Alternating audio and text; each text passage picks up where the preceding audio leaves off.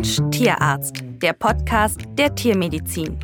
Erlebnisse, Erfahrungen und Einsichten, die ein Tierarztleben prägen. In diesem Podcast erzählen Tierärztinnen und Tierärzte von ihrer besonderen Leidenschaft zum Beruf. Ein Zeitdokument erlebter Geschichten der Tiermedizin. Heute mit Rolf Nathaus und Tierspraxis Oberland, Sophie Strobel, Lisa Militowski, Christin Bernhardt und Anna Goldhofer.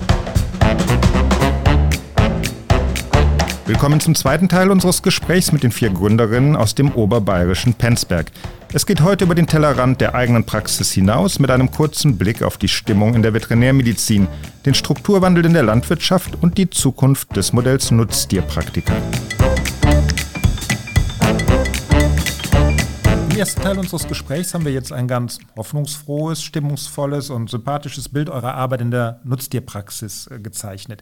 In der Branche sieht das aber mit Sicherheit nicht jeder so.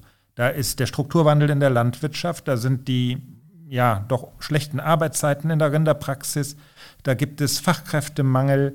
Und der Philosoph Christian Dürnberger hat auf Grundlage einer nicht repräsentativen Studie unter 123 Kolleginnen und Kollegen ein eher düsteres Stimmungsbild gezeichnet. Danach sehen sich viele Kollegen als Teil eines Konzepts, das im Niedergang sei.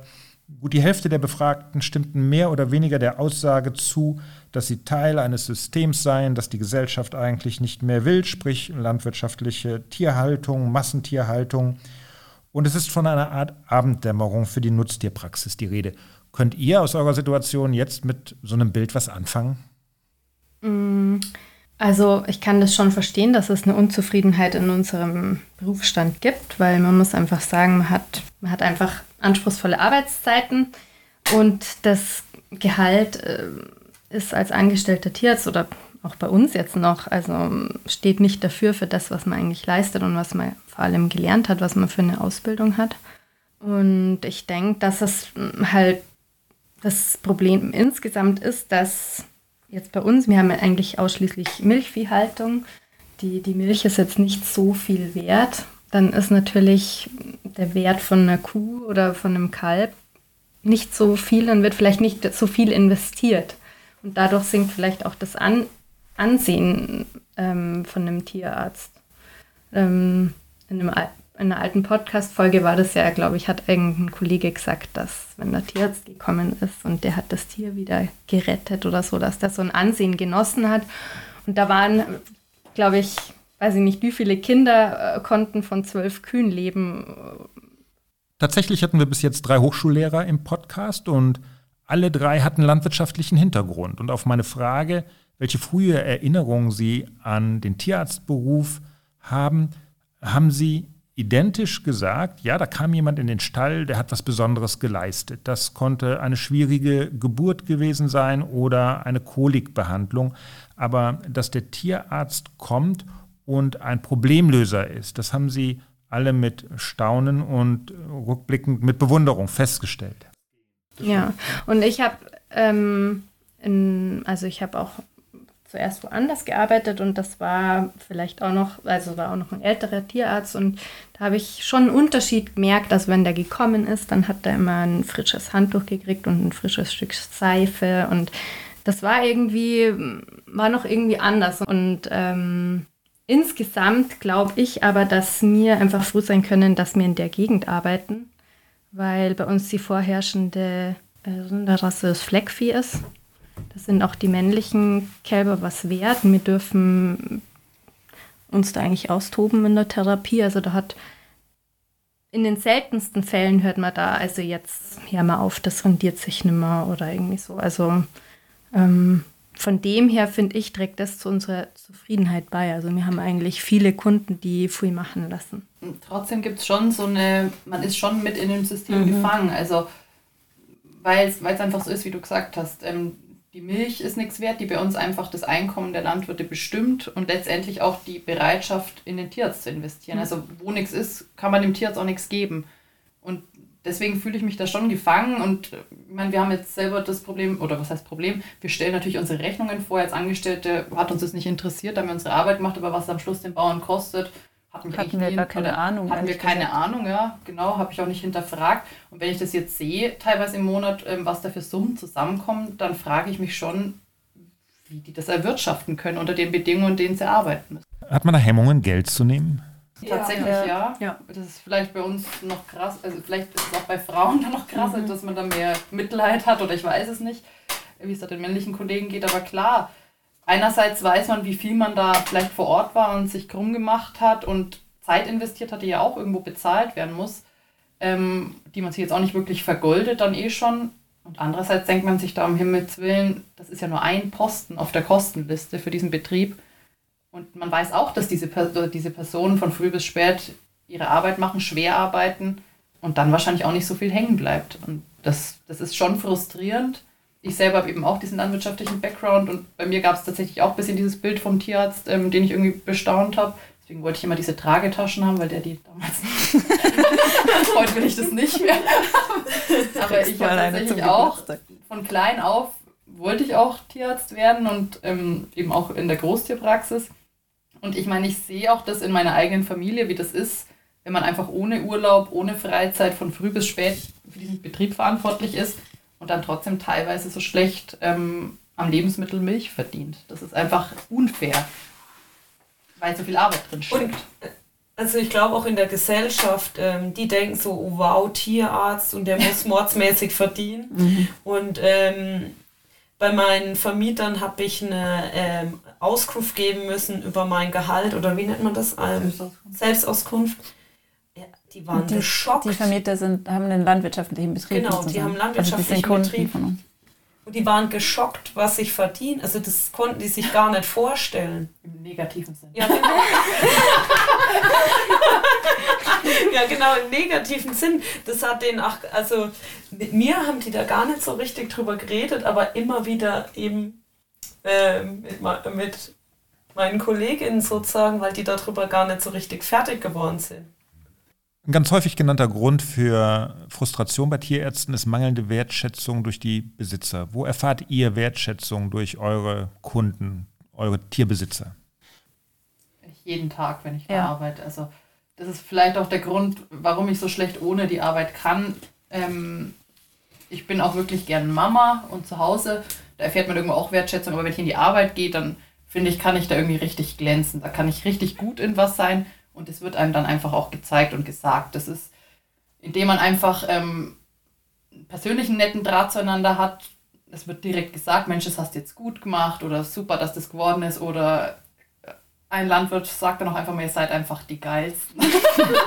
das, das gibt einem so viel zurück, finde ich. Ähm, da arbeite ich dann gerne mit den nächsten Tag durch und das gibt einem so viel Power dann irgendwie wieder. Also ich finde gerade jetzt mit dieser Praxistrennung, da haben sich die Leute so bewusst für uns mhm. entschieden mhm. und zeigen das mehr denn je, dass sie zufrieden mit ihrer Entscheidung also sind. Also allein schon, dass sie sich für unsere Praxis entschieden mhm. haben, äh, gibt mir so viel Wertschätzung mhm. zurück.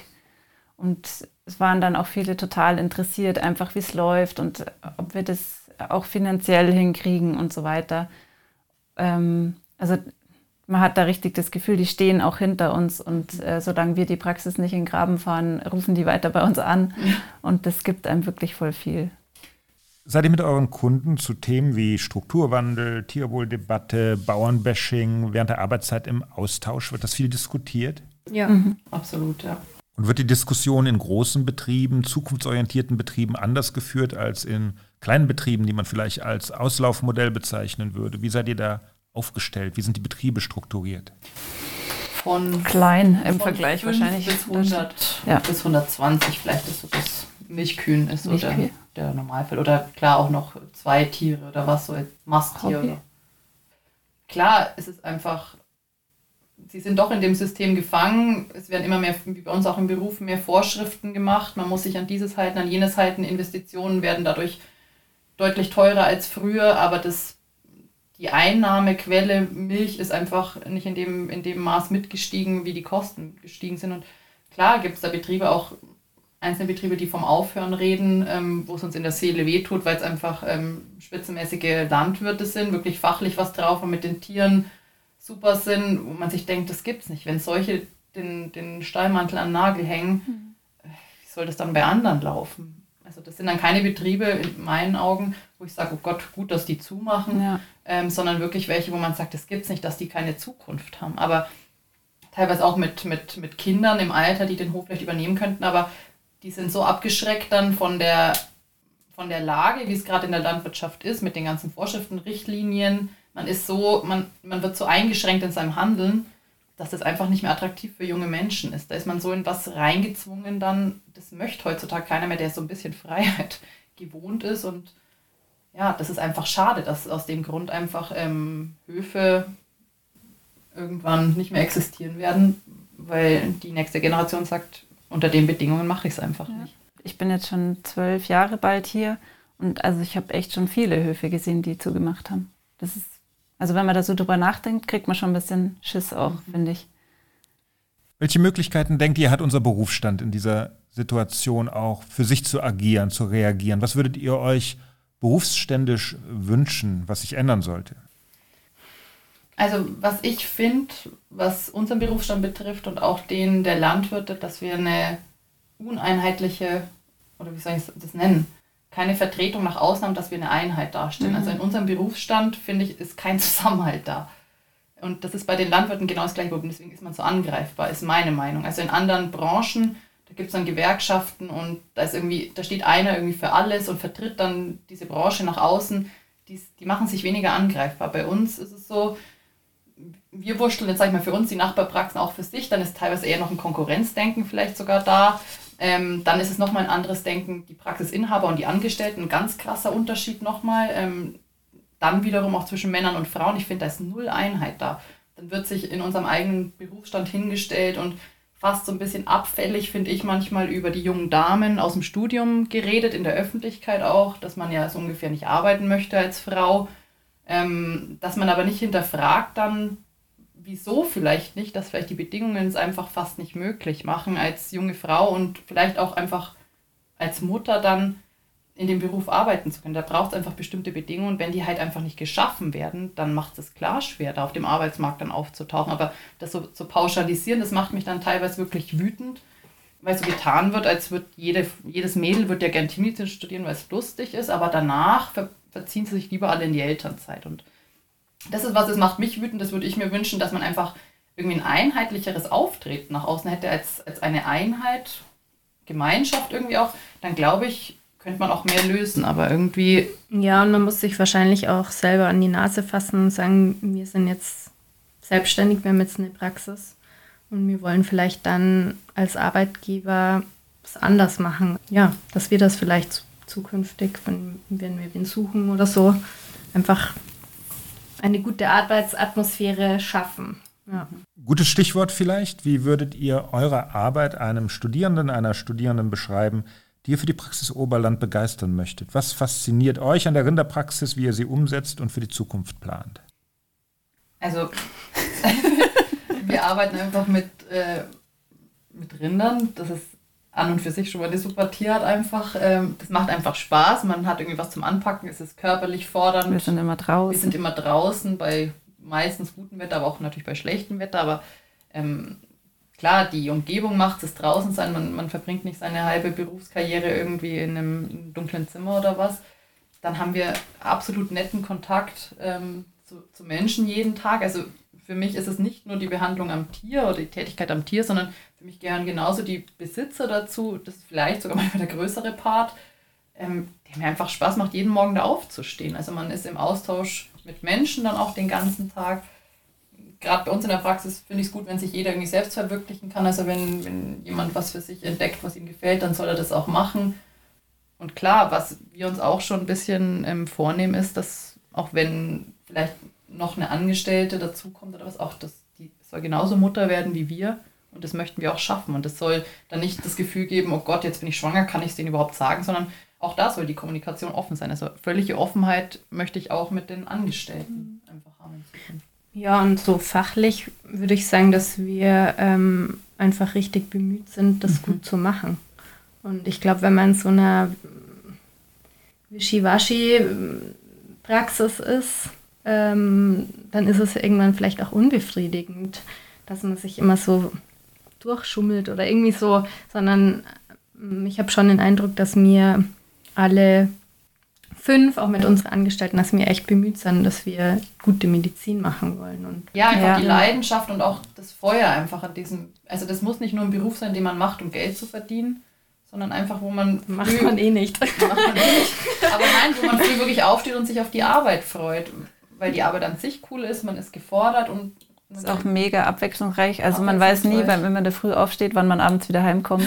Das äh, hasse ich manchmal, aber die meiste Zeit liebe ich das. Weil das ist einfach kein 9-to-5-Job, sondern ähm, genau. Man weiß auch nie, da schreibt, äh, sagt einer, er meldet eine Besamung an und dann komme ich da hin und dann komme ich in irgendeine total bescheuerte Geburt und hänge da drei Stunden am Hof oder so. Aber äh, das macht es irgendwie auch aus, finde ich. Ja. Jeder Tag ist spannend. Jeder Tag ist anders und spannend. Ja, und es ist für einen selber auch total fordernd. Also fast von einem Hof weg und denkst dir, boah, das habe ich jetzt richtig gut gemacht. Und dann fahren wir zum nächsten hin. Keine Ahnung, irgendein ausgetrocknetes Kaiberl mit ledriger Haut und dann stochert man da fünfmal rum, bis man äh, die Vene getroffen hat. Und dann denkt man sich so, ich stelle mich an wie der letzte Volldepp. Und so ist es halt auch. Also manchmal sind halt so Ups und Downs, aber es macht vielleicht auch die Würze aus. Eure Arbeit ist vielseitig, fachlich anspruchsvoll, körperlich kräftezehrend. Wie passt ihr persönlich auf euch auf? Was gibt es rechts und links von Arbeit und Familie? Also ich habe tatsächlich keine andere Freizeitbeschäftigung mehr. Ich habe auch von Anfang an das mit meinem Mann so besprochen, ähm, dass die Praxis Praxis zum einen mein Hobby ist und zum anderen mein Beruf. Also es war dann irgendwie auch klar, dass wenn ich das Projekt starte, dass ich dann nicht noch drei Hobbys, die viel Zeit in Anspruch nehmen, nebenbei machen kann und auch nicht will tatsächlich. Also mir macht die Arbeit gerade Moment, ich hoffe, das bleibt immer so, so, so viel Spaß, dass ich mir eigentlich kein anderes Hobby wünsche. Ist vielleicht in manchen Augen traurig. Aber tatsächlich hat es alles, was ich will. Das ist mein Sport, das ist meine soziale ähm, Beschäftigung. Ich, mir fehlt gerade nichts. Ähm, aber vielleicht ändert sich das auch irgendwann, klar. Vielleicht sollte man nebenbei noch, noch Zeit haben. Gerade die Christin ist äh, eine super Sportlerin. Naja. Doch, also eine spitzenmäßige Handballerin und da wäre mir schon auch wichtig, dass sie das einfach noch weitermachen kann. Also dass da die Freitagnachmittage einfach öfter mal frei sind, dass sie ähm, ihren Sport weitermachen kann. Also ich mache das sehr amateurhaft, aber sehr gerne. ja, ja. Ja, und die Anna hat ihre Musik. Genau, ich äh, spiele ein bisschen Musik und äh, habe ein Pferd. Also das ist irgendwie, vor allem das Pferd, mein Ausgleich. Ähm, das klingt jetzt bescheuert, aber ich fahre dann einfach, wenn viel los war, an Stall und misste dann eine Stunde stupide aus und dann, da quatscht mich keiner an und da ist einfach Stille und dann geht es mir wieder besser. Genau, das sind aber beides Hobbys, die ich halt irgendwie so da unterbringen kann. Also ich habe jetzt nicht jede Woche noch einen Musikspieltermin oder sowas, sondern das mache ich halt, wenn ich Zeit habe. Bei mir? Verlegst schon die ganze Zeit.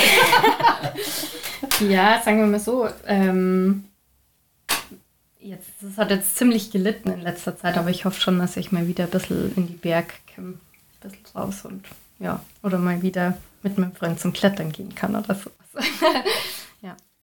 Als wir uns vor drei Monaten zum ersten Mal telefonisch ausgetauscht haben, habe ich mit Bezug auf die Distanz zum Münsterland etwas respektlos gesagt, ihr seid da ja am Arsch der Welt. Das ist für mich auch immer noch so, aber zehn Kilometer südlich des Starnberger Sees, wirklich in einem Umfeld mit, ich finde, ganz toller Lebensqualität. An dieser Stelle gibt es für gewöhnlich einen Wunsch für die Zukunft. Ich wünsche euch alles Gute für die weitere Selbstständigkeit, dass eure Träume für die Rinderpraxis in Erfüllung gehen nur zufriedene und sympathische Kunden, die eure Arbeit wertschätzen. Wir haben geplant, vielleicht einen Folgetermin zu machen in einem halben, dreiviertel Jahr, um nochmal zu gucken, wie es euch in der Zwischenzeit ergangen ist. Würde mich tierisch freuen, wenn wir das hinkriegen. Bis dahin passt auf euch auf, bleibt gesund und vielen Dank nochmal. Danke. Hat Spaß gemacht? Ja. ja.